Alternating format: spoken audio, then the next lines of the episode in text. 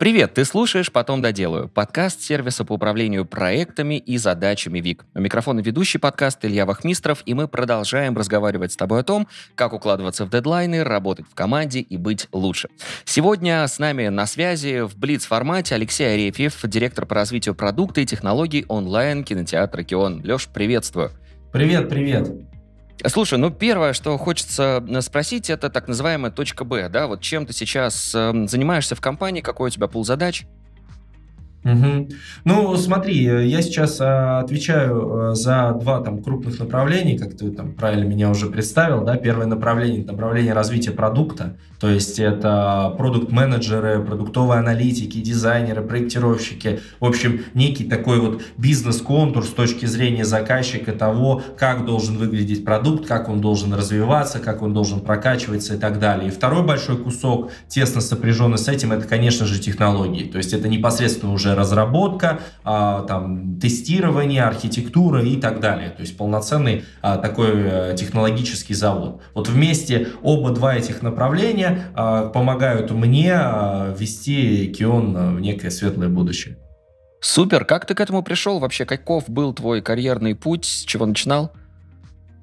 Слушай, ну это на самом деле немножко такая, мне кажется, нестандартная история, потому что изначально а, первое высшее образование у меня управление в энергетике, то есть э, я учился строить большие электростанции и э, в перспективе хотел стать Чубайсом в какое-то время. Вот. Но э, чуть-чуть э, дорожка потом свернула, то есть я э, там пять лет отучился в институте, параллельно три с половиной года проработал э, в исследовательском институте атомной энергетики России, э, вот, считал э, стоимость вывода из эксплуатации атомной электростанции. Вот, то есть э, фантастический, конечно, опыт, интересный. Но в тот же самый момент я понял, что в принципе мне скучно э, заниматься всеми этими бешеными расчетами и таблицами, и захотелось э, быть как бы поближе э, к медиа, поближе к СМИ, и э, я немножко поменял свой карьерный путь в сторону маркетинга. То есть я отучился ну, на микро-MBA программе на мастера типа маркетинговых коммуникаций, что-то как-то так это называлось,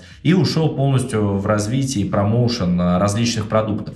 Проработал там несколько лет, в принципе, дошел до позиции заместителя там, директора а, по маркетингу в издательском доме «Комсомольская правда», то есть э, запускал различные федеральные кампании на ТВ, на радио, а, там в диджиталке в какой-то момент тоже начал прокачиваться, и в какой-то момент времени уперся в некую такую границу, когда понял, что э, маркетинг, э, по крайней мере в России, да, это больше про рекламу, про упаковку некого продукта, и дистрибуцию внутри там каких-то а, каналов, да, то есть продвижение даже по большей части. А не хватало как раз вот а, того, чтобы влиять на то, что лежит вот в этой самой коробочке упакованной, да, то есть чтобы влиять на то, что люди непосредственно потребляют. То есть как именно создаются продукты, которые решают задачи людей, но еще и помогают там зарабатывать деньги. И мне стало очень интересно это направление. 2017 год, а, я иду учиться на очередную там а, программу, которая вообще, ну, там, Э, российский рынок, мне кажется, особо сильно даже такое слово продукт-менеджер э, не знал. Была программа руководителей, руководителей как-то, знаешь, там IT-продуктов, что ли, она называлась. Вот я пошел туда, поучился, по сути, эти были зачатки продуктового менеджмента, и все, и сменил карьерный путь, ушел полностью в продуктоводство, э, то есть вышел, проработал там несколько лет в компании Теле2, запускал там с нуля прям продукт программу лояльности, то есть отдельный прям продукт, своя команда, скрамовские процессы, все дела. Потом, а, побыв а, ну, неким рядовым продуктом, будем так это называть, да, немножко тоже заскучал, захотелось расти, перешел в другую компанию э, Столото, где уже стал э, руководителем по продукту, ну там неким CPO фактически, и уже управлял несколькими продуктовыми там командами, стримами и так далее. Ну а потом через какое-то время э, начался путь э, онлайн-кинотеатров, директорство по продуктам, то есть работал там в компании Море ТВ, онлайн-кинотеатр, соответственно, и сейчас на текущий момент продолжаю в этом же сегменте э, вариться. А это онлайн-кинотеатр Кион от МТС. Собственно, занимаюсь тем же самым, только, наверное, в гораздо больших масштабах, чем было до этого. То есть команда там, не знаю, 200 плюс человек, если совокупно, э, скоро, наверное, еще подрастет за там, текущий год, я думаю, в раза в полтора, наверное, если все сложится. Вот. И собственно, задачи остаются все те же самые. То есть сделать э, качественный продукт э, для конечного клиента, чтобы он получал удовольствие, ну и как следствие растить, конечно же, финансовые показатели. Вот, по сути, этим и занимаемся. Круто, да, сферы совершенно разные, да, но вот цель одна, о которой ты как раз говоришь, это, в общем, доставить счастье, скажем, да, итоговому э, клиенту. Вообще, если говорить про на сферу IT в целом, вот как ты считаешь, в наступившем 2024 году возможно ли еще построить успешную карьеру в IT? Я э, к чему спрашиваю? К тому, что вот искусственный интеллект как-то очень вот последние пару лет э, сильно на нас насел. Есть ощущение, что многие позиции сейчас будут заменяться. Слушай, ну, э, наверное, ты в определенной степени прав, но я бы настолько сильно, наверное, не глобализировал, да, вот этот подход. То есть определенный искусственный интеллект, он снимает там часть рутины. Определенный искусственный интеллект является неким инструментом оптимизации там нашего каждодневного труда, да. Но когда речь идет о разноконтекстуальных задачах, с которыми ты работаешь, например, когда тебе нужно там, не знаю, единомоментно а, думать импотировать клиенту, анализировать какие-то цифры рынка, да, а, видеть некий, в принципе, контекст взаимодействия на операционном уровне внутри организации, то пока вот для таких э, сложных задач тяжеловато машинке на самом деле справляться. Вот. Плюс креативные составляющие это отдельные, как бы вообще, в принципе, песни, если говорить там о, например, о нашей сфере создания кино, да, то есть это человек создает для человека, человек чувствует человека, а, пока что это еще работает, возможно, в будущем искусственный интеллект тоже сможет догнать, ну, там, некий уровень качества, не исключаю. Вот. Но на текущий момент кажется, что шансы все еще есть, и особенно если говорить о таких профессиях, где контекст разный и очень широкий, все еще нужен человек. И поэтому, ну, конечно же, я считаю, что нужно и можно войти, там, стартовать и достигать там каких-то определенных позиций. Если бы ты сейчас э, вот перед таким выбором стоял, то какое направление бы выбрал, что для тебя было более приоритетным? Слушай, ну я же здесь э, аффилированный как бы чувак э, со стороны продуктового менеджмента. Я, в принципе, фанатик этой истории. То есть я же и там и блог, и канал свой в Телеграмчике веду, и преподавал в вузах очень много. Мне, конечно же, нравится вот это направление. То есть потому что контекст максимально широкий. У тебя, с одной стороны, есть эмпатия к человеку, к конечному клиенту, создать для него что-то ценное, полезное и ощутить вот эту вот значимость, прям пропустить ее, знаешь, там через uh-huh. себя. С другой стороны, есть аналитически технологическая составляющая, когда ты понимаешь, что на принятие решения того, куда должен двигаться продукт, влияют, естественно, данные, и то, как он будет выглядеть и как он будет реализован, влияют технологии. И получается, ты балансируешь, знаешь, между такой как бы гуманитарной составляющей и э, техническо-математической. И в этом э, самом, э, ну, как бы ключе профессии вот э, продукта, да, там, продукт-менеджера, то, чем там я занимаюсь, там, мои команды, ребята, в том числе, она, конечно же, для меня максимально привлекательна. То есть я пока для себя, знаешь, не нашел чего-то такого более многосодержащего, что ли.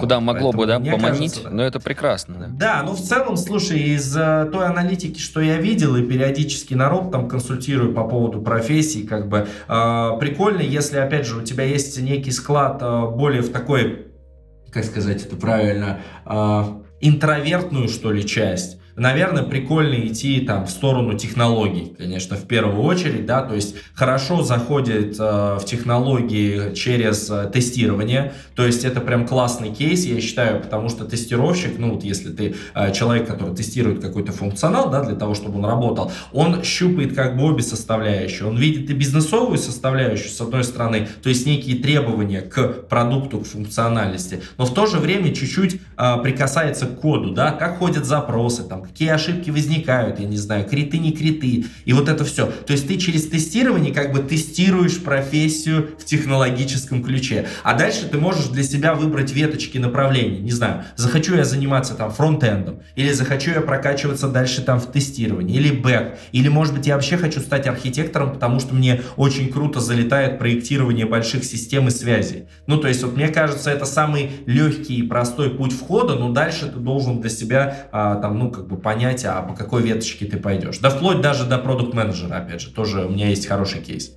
когда люди переходили.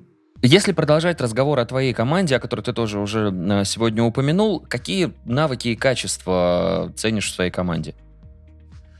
Ой, слушай, ну знаешь, с годами тоже так все интересно меняется, потому что если раньше там, ну не знаю, там 4 года, 5 лет назад я думал вот таким, знаешь, там жестким списком компетенций, даже там статьи какие-то писал и пишу до сих пор, типа, а как скорить там кандидатов, там подбирать их, на что смотреть, это как бы лишь верхний слой пирога. Вот есть внутренняя начинка, она, наверное, строится на каких-то вот базовых фундаментальных вещах, в которых, например, продукт, ну, должен, в принципе, да и не только продукт, на самом деле, неважно, там, разработчики и так далее, должны разбираться, да. Первая, конечно, составляющая, это мета-скилл, это скилл, конечно же, вовлеченности, ну, я бы так его назвал, то есть он важен везде, потому что если ты к себе зовешь человека, который совершенно не верит в то, что он будет делать у тебя, ему неинтересно и так далее, какой бы он скиллованный не был, все скорее всего, улетит и э, ну, не сложится, просто не получится. Вот. Поэтому первое, на что вот я, например, смотрю, на что смотрят там у нас в команде ребята, это на желание, ну, как бы учиться, первое, да, желание вникать в продукт, желание этим заниматься, вера если простым языком. Дальше на вот это желание, на вот это вовлечение ты можешь уже насаживать там развитие команды, я не знаю, прокачку, какое-то усиление и так далее, все будет по силам. Но если изначально перед тобой человек, который в принципе не заинтересован в чем-то, ему нужно просто получить какое-то место и ЗПшку раз в месяц, то, ну, скорее всего, мало чего хорошего из этого получится. Это вот, знаешь, прожито и выстрадано уже. Согласен к сожалению или к счастью.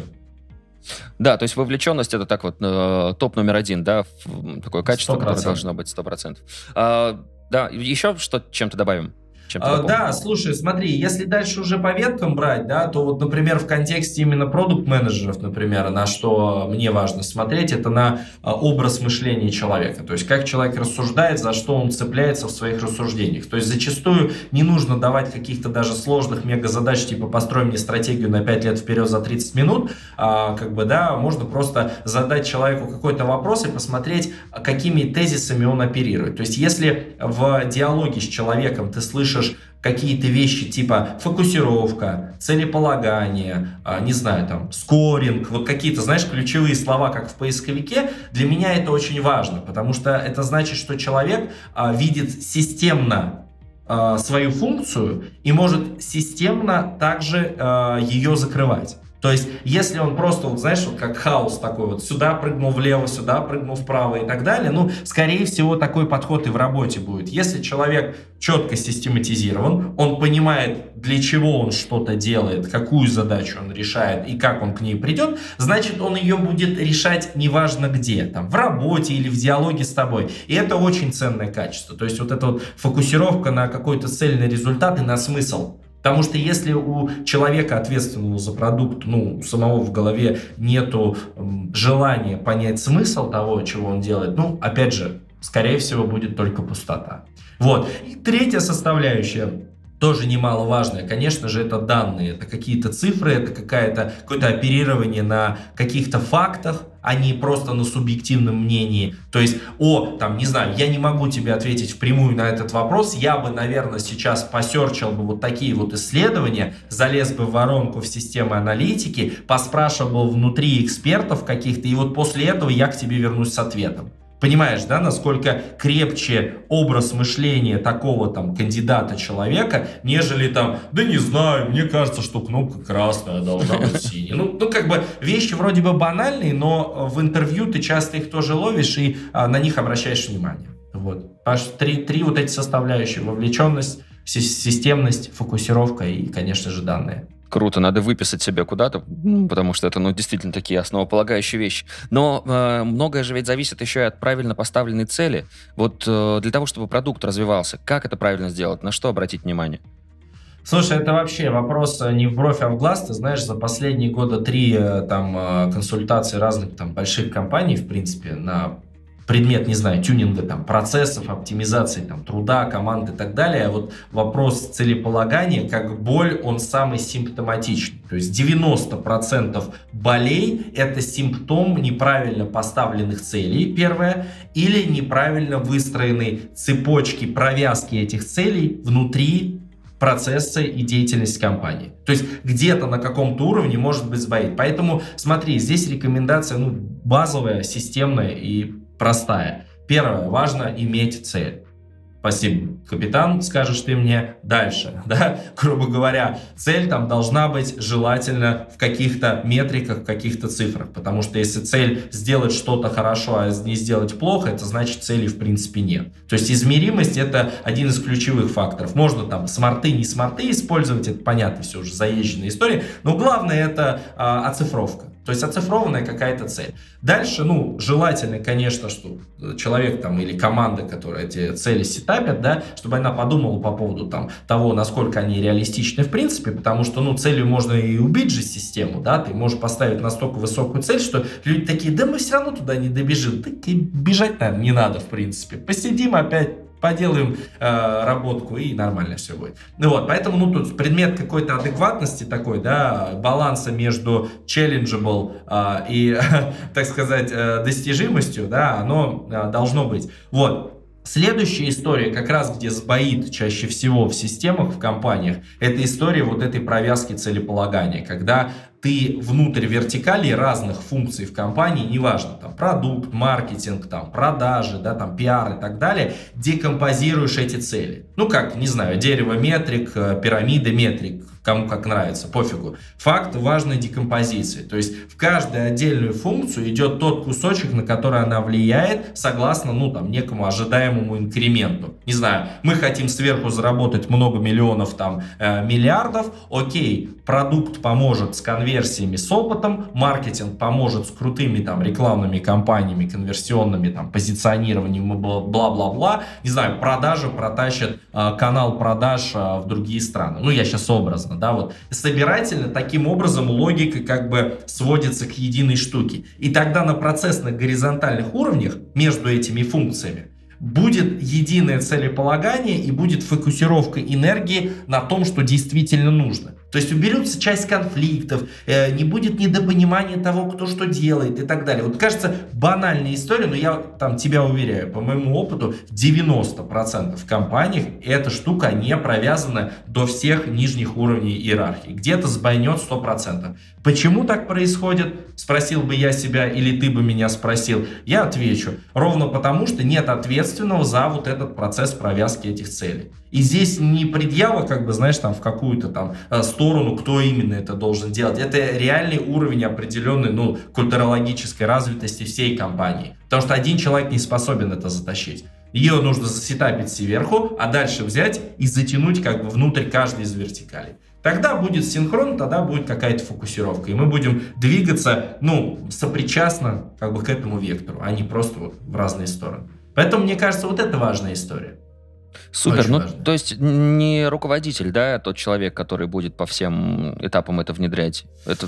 Ну, понимаешь, руководитель понятие растяжимое, да. Угу. В одной компании руководители могут назвать э, там уровень по должности там SEO минус один, а в другой это может быть там SEO минус 5, например. Здесь скорее так, я бы сказал. То есть а, понятно, что сетапится сверху, там некая цель, да, там это генеральный директор там или основатель там задает какую-то цель. Дальше топ-менеджмент, то есть первая линейка ее должна подхватить декомпозировать внутрь себя, по идее, ответить на вопрос, а как мы поможем туда забежать с помощью тех ресурсов и зон ответственности, в которых мы находимся, а дальше уже в зависимости от масштаба и уровня иерархии компании. А, под тобой, как под топ-менеджером, 5 уровней подчиненности иерархии, значит, ты должен, извините, пожалуйста, а, убедиться в том, что провязан до самого низа. Это твоя ответственность. Вот конкретно у меня моя ответственность, чтобы в продуктовом технологическом блоке цель компании была провязана до самого, ну там, нижнего уровня иерархии подчиненности. Потому что в противном случае будет сбоить, энергия будет теряться. Ну, ты понимаешь, но это Конечно. сопряжено всегда локально с,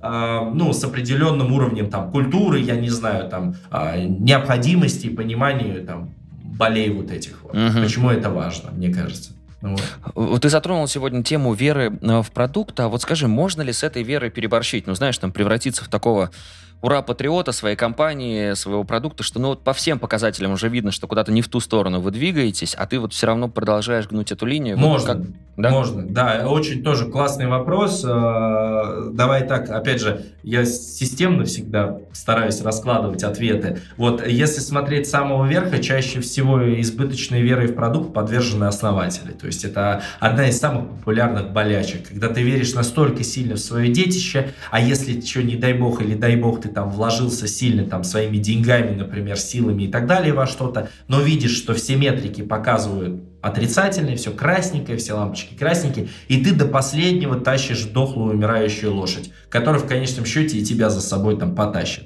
Вот, это первая история. Но так как сам по себе, опять же, тот же продуктовый менеджмент, он пошел из вот этого предпринимательства, из собственничества, то все те же принципы мы, как продукты, унаследовали. Поэтому если мы у себя в продукте затаскиваем какую-то гипотезу, даже не весь продукт, а просто функцию или фичу какую-то, да, допустим, да, запустили там какие-нибудь супер уведомления, там, подписка на супер уведомления, вот верим, пипец, точно, да, проводим эксперимент, об тестирование, не высвечивается профита. Ну, нету там ничего. Нет, давайте еще 15 итераций проведем. Нет, давайте. То же самое происходит. Мы за чужие деньги, мы же наемные сотрудники, мы за чужие деньги просто палим.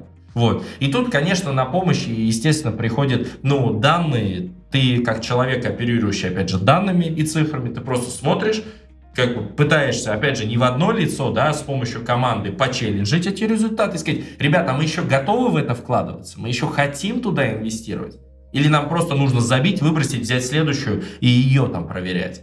Ну вот, это тоже очень важный э, фокус, вот, э, ну, особенно у ребят, у молодых, кто начинает только там свой путь в карьере, да, там у джунов, у них это есть. Ну как же так? Ну я же придумал, ну она не взлетела. Это что значит? Если гипотеза неуспешная, это я неуспешный? Нет, это гипотеза неуспешная. Рынку это не надо. Клиенту это не надо. Это не принесет бизнесу никакого профита. Поэтому да, выбрасывать и менять. А в таком случае, вот э, в данной ситуации спасение утопающих, это дело рук сва- самих утопающих или все-таки со стороны кто-то должен подсказать? Ну вот, ну посмотрите, ну нет, ну...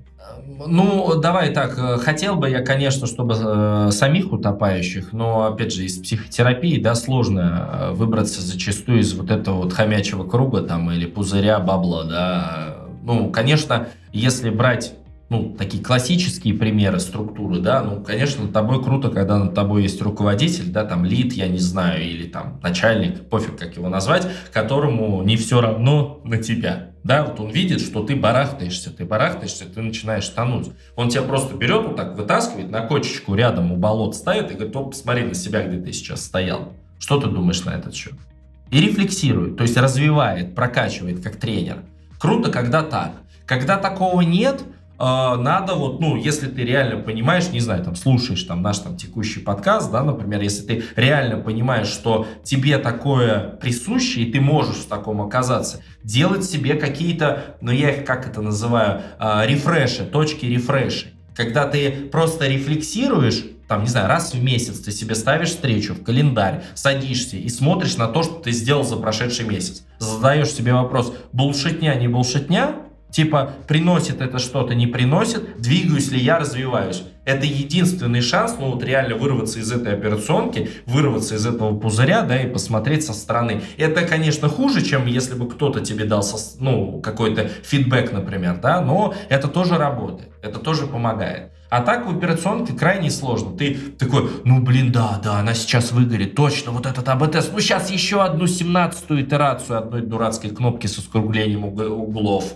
пожалуйста, сделай что-то, прокрасьте цифры. Но как, нет. Как, как в этом, как в казино. Ну, сейчас последняя ставочка, ну точно, все. Да, да, да, да, да. А потом э, дом переписал на казино. Да, да, да, да, да, да, в принципе. А, возвращаясь эм, к тому, ради чего, собственно, все и делается, продукт создается, я имею в виду конечного потребителя, да, эм, скажи, вот как в наступившем году не только удержать ту аудиторию, которая есть, но и постараться еще нарастить ее? Ох, Слушай, ну знаешь, ты мне прямо сейчас э, вопрос такой задал. Леш, э, дай мне серебряную пулю, пожалуйста. И вот, э, а лучше несколько. Барабан целых серебряных пуль. Это труд. Понимаешь, это просто труд, это наша как бы работа. Да? Наша работа, я имею в виду не только там продуктовых и технологических людей. Это работа просто компаний и команд, которые работают там в разной специфике бизнеса. Потому что этот, ну, как сказать, все, с одной стороны, очень просто. Придумай продукт, который решает а, некую задачу, при которой человек за решение этой задачи готов заплатить денег. Максимально просто. Все, расходимся, все понятно, а что делать, даже не интересно, даже делать не будем. Вот. Но на практике получается, ну, дьявол в деталях, да. Какое позиционирование на рынок? ты предложишь, да, как ты а, абстрагируешься от конкурентов, а, реально какое решение ты предложишь, аналог или не аналог, в чем дифференциация, в чем УТПшка, Дальше, как ты построишь операционную деятельность, насколько она эффективна будет, да? У тебя один человек будет приносить, там, я не знаю, профит, или 10, э, но размазанный, да, там, на всех. Ну, то есть, такой, ну, это очень большой вопрос. Это вопрос, как построить бизнес, чтобы было все хорошо. Это Каязу. Да, э, но у нас времени осталось, к сожалению, не так много, но несколько вопросов все-таки хочется еще, Леш, тебе задать. Э, один из них касается многозадачности. Как ты к ней относишься, хорошо это или плохо?